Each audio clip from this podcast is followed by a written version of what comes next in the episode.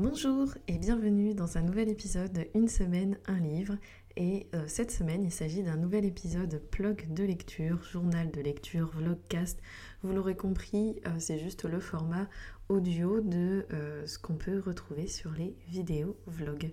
Donc je vous embarque avec moi avec différents enregistrements pour vous parler de mes lectures en cours. J'espère à nouveau que ça va vous plaire et surtout n'hésitez pas à venir me dire sur les réseaux sociaux si ce sont des livres que vous avez déjà lus et si vous les avez appréciés. Hello, nous sommes le 23 avril. Euh, dans l'après-midi, il est bientôt 18h, donc plutôt même début de soirée. Euh, je suis super contente. C'est la première année du compte Instagram du podcast. Il y a un an tout pile, j'ai lancé le compte Instagram du podcast un peu en avance de phase euh, pour pouvoir communiquer autour de la sortie des épisodes de podcast. Et le compte a aujourd'hui un an. Euh, donc c'est le moment que j'ai choisi pour mettre une publication sur Instagram pour annoncer la saison 3 où vous allez écouter en cours de route cet enregistrement. Et sinon, euh, niveau lecture, j'ai décidé de recommencer un livre audio que j'avais euh, essayé d'écouter euh, fin d'année dernière, mais j'avais fini par abandonner car j'avais choisi de me concentrer sur d'autres choses. Je lisais moins aussi en papier et quand j'en avais l'occasion, ben, je me posais avec ma liseuse j'avançais très très très très peu sur mes lectures, donc je l'avais un peu abandonné cette lecture audio. Donc là, euh, je profite que ce soit très très bientôt le mois du livre audio pour m'y remettre et euh, bah, j'ai hâte de le découvrir. Donc le livre que j'ai choisi d'écouter, c'est un polar historique qui s'appelle Le diable sur les épaules, écrit par euh, Christian Carayon. L'histoire, c'est un polar donc, qui a lieu dans les années 20. On est post-première guerre mondiale et nos personnages sont donc marqués d'une façon ou d'une autre par cette guerre. Euh, le fait que cette histoire se passe dans le passé, moi c'est quelque chose que j'apprécie habituellement. Même si les années 20 ce sont pas mes années préférées, j'aime bien ce retour dans le passé, donc euh, il y a de bonnes chances que ça me plaise. Autre avantage pour cette histoire, elle se passe pas très loin de chez moi, dans les montagnes tarnaises, et les personnages sont vraiment atypiques.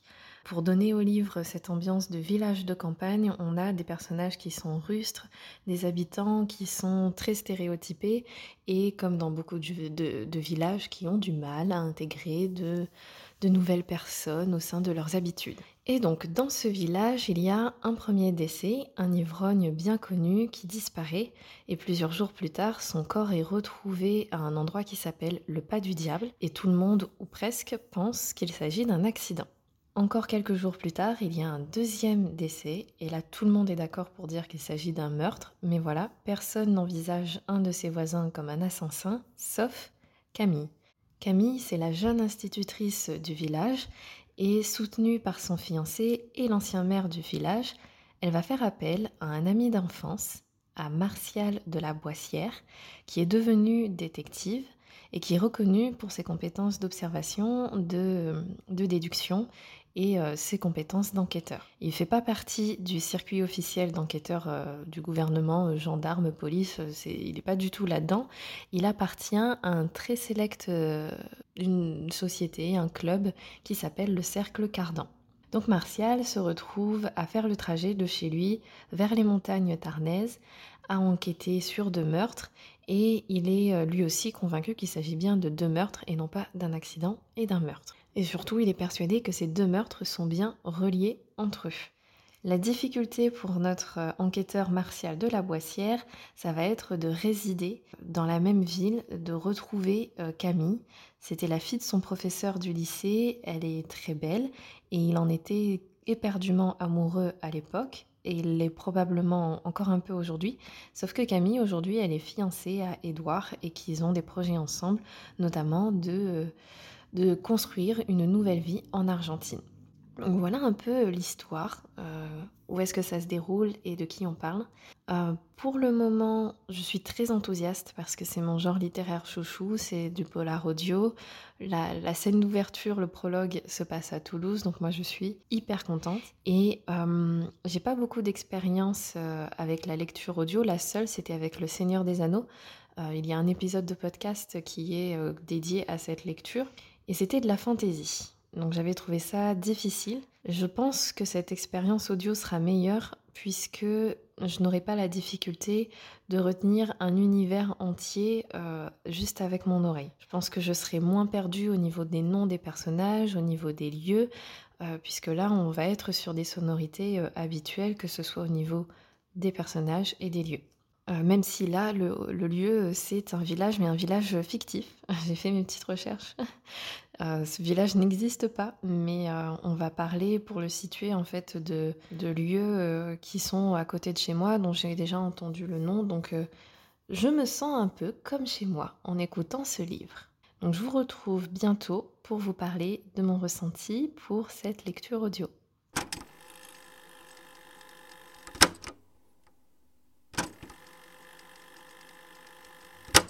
Hello, je vous retrouve. Nous sommes le 10 mai. J'ai un peu avancé dans ma lecture audio et ce que je pensais s'est avéré juste. Euh, cette lecture est bien plus facile. Bon, déjà, les noms des personnages sont plus faciles à retenir et du coup, les relations entre les personnages également.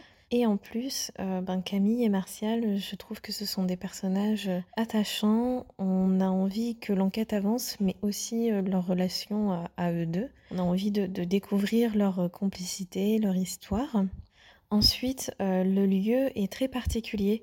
L'auteur arrive à mettre une sacrée atmosphère autour de, notre enquête avec euh, ce, village tarné. Je pense que la moitié de la réussite euh, de, cette ambiance, de cette atmosphère, tient dans le comportement des personnages, puisque forcément, ils essaient de maintenir des secrets, de maintenir des tensions. Il y a aussi des, conflits historiques entre certains personnages. Donc ça donne une atmosphère vraiment atypique, le village rustique avec euh, euh, cette difficulté d'intégrer les nouveaux arrivants, etc. Euh, on est vraiment dans une immersion d'un village tarné jusqu'au bout. Et l'autre moitié de cette ambiance particulière et tout à fait réussie, c'est le lieu où est retrouvé le premier cadavre. Ça s'appelle le pas du diable. Alors on va parler de pentes, de rochers sombres, un endroit hostile pour les hommes sur leurs jambes, donc forcément, euh, ça donne beaucoup de mystères. On se pose forcément la question du comment et pourquoi un habitant a-t-il été retrouvé ici? Est-ce qu'il s'agit vraiment d'un accident ou pas? Et ce lieu, le pas du diable et le mystère qui l'entoure, on va aussi parler de fantômes. C'est très très bien euh, réussi par l'auteur. Il y a vraiment euh, une grande immersion dans, dans cette menace que représente ce lieu, le pas du diable. Ensuite, j'aime beaucoup l'enquête les premiers éléments sont faciles à comprendre, on est vite embarqué dans l'enquête et l'auteur arrive à nourrir notre soif de connaître le dénouement de l'enquête en disséminant euh, ça et là des éléments qui, on l'espère, serviront plus tard. En tout cas, moi, je l'espère beaucoup. Et en fait, on, ne s'ennuie pas parce qu'on découvre euh, beaucoup de choses, à la fois euh, les relations entre les personnages, de nouveaux indices, la façon d'enquêter de Martial, euh, voilà, tout ça, ça, fait qu'on s'ennuie pas du tout. Et enfin, je voulais m'attarder sur le travail de lecture audio du narrateur. Euh, je trouve que c'est un travail remarquable. Il a un rythme parfait. Il interprète également certains personnages avec un accent qui est juste, mais déjà agréable à écouter, très très bien réalisé. Et ça donne sur les personnages les plus rustes et les plus atypiques euh, un moment de lecture particulièrement immersif et agréable. Donc je savoure ces, ces, interprétations avec l'accent euh, du Sud. Je suis euh, en admiration devant ce travail de, lecture audio. Voilà, donc j'avance plus ou moins doucement et je vous retrouve très bientôt pour la suite de mon ressenti sur cette lecture.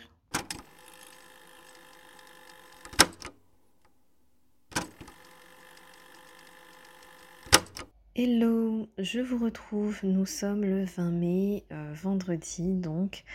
Euh, j'ai bien avancé dans ma lecture. J'espère la terminer la semaine prochaine.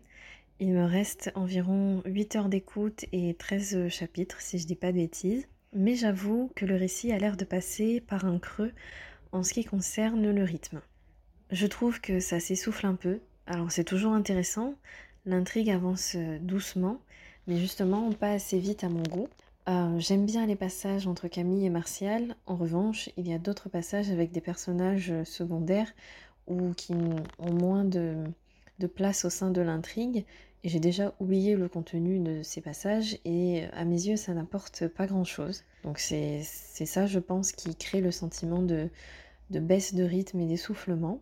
Et donc euh, j'entre dans cette phase où j'ai hâte euh, de découvrir le dénouement, je n'attends que ça. Et je pense que je reviendrai euh, vers vous uniquement lorsque j'aurai écouté le dénouement pour vous parler de ce que j'en ai pensé et toujours sans spoiler, juste ce que j'ai ressenti à la découverte du dénouement.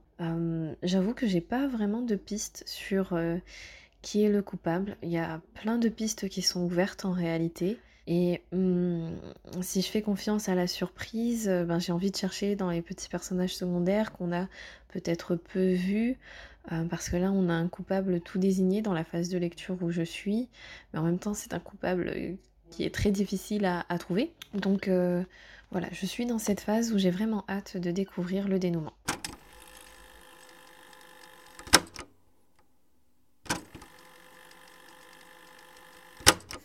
Hello, je vous reprends, nous sommes le 27 mai. Je viens de terminer ma lecture audio et donc je vais vous parler de ce que j'ai ressenti à la découverte du dénouement et même je vais reprendre un petit peu avant puisque sur le ouais, je dirais dernier tiers du roman, hum, le nombre de pistes euh, se multiplie et euh, moi je trouve que ça a créé un peu de confusion. On suit pendant un moment une une grosse piste et puis euh, c'est un peu laissé de côté. Il y a plein d'autres petites pistes qui, qui émergent. Et euh, franchement, ça crée un peu de confusion. En plus, on va, on va faire appel à des personnages très secondaires dont on n'a jamais entendu parler ou, dont on a entendu parler une ou deux fois. Euh, ça vient vraiment créer un peu de confusion, mais du coup pour un dénouement euh, où là euh, on a le détail de tout ce qui a pu se passer, de la machination qui a pu être mise en place. C'est très très bien détaillé, euh, l'auteur y consacre un certain temps et, et, ça permet de bien comprendre l'intégralité des actions qui ont été menées tout au long du roman. Et surtout, on comprend très vite que toutes les petites pistes qui ont pu émerger juste à la fin du roman ne sont pas à suivre. Donc euh, je, suis un peu mitigée parce que cette étape de confusion qu'on a avant le dénouement, euh, ça m'a pas spécialement plu, même si je sais que c'est une technique euh, bien, bien souvent utilisée dans les polars et que là ça a été bien utilisé également. Hein. La confusion, à mes yeux, elle est voulue, elle est volontaire, justement pour accorder plus de suspense et plus de surprise au dénouement. Mais moi, ça m'a fait un peu décrocher. Euh, j'ai trouvé du coup que c'était long, euh, que c'était peut-être pas assez bien amené pour moi. Euh, voilà, ça m'a. Cette partie confusion qui vient mettre en place plein de petites pistes pour pouvoir étonner le lecteur sur le dénouement, j'ai pas réussi à l'apprécier. En tout cas, pas à l'apprécier à sa juste valeur parce que ça a été vraiment difficile. Voilà, après par contre, la découverte de la machination totale, du véritable coupable, de comment ça s'est passé, qui, quoi, où, quand, euh, bah ça, ça m'a vraiment, vraiment, vraiment plu. Voilà, cette partie-là, ouais, j'ai beaucoup aimé l'écouter, euh, je l'ai apprécié, et, euh, et voilà. Résultat, le diable sur les épaules de Christian Carayon. Euh, je pense que c'est un polar que je recommande parce que ça se lit quand même assez vite. C'est plutôt simple. C'est très frais parce que ça se, déroule dans une région vraiment campagnarde. On est vraiment en province et c'est, c'est vraiment agréable en fait d'être dans ce petit village, de découvrir ses habitants et son ambiance, même si on la découvre dans une ambiance un peu un peu particulière, pleine de tension. Euh, c'est un village qui a l'air super agréable. Alors il est fictif, mais euh, c'est un village qui, qui, a de quoi euh, toucher les cœurs des lecteurs. Voilà, en tout cas moi ça a été mon cas. Et, et voilà. Je ne sais pas encore ce que je vais lire ensuite. J'avais une lecture numérique en cours, mais qui n'a pas fait euh, bondir mon cœur, j'ai vraiment du mal à accrocher, donc euh, j'aimerais me choisir une nouvelle lecture, mais je ne sais pas du tout quoi. Euh, donc voilà, voilà.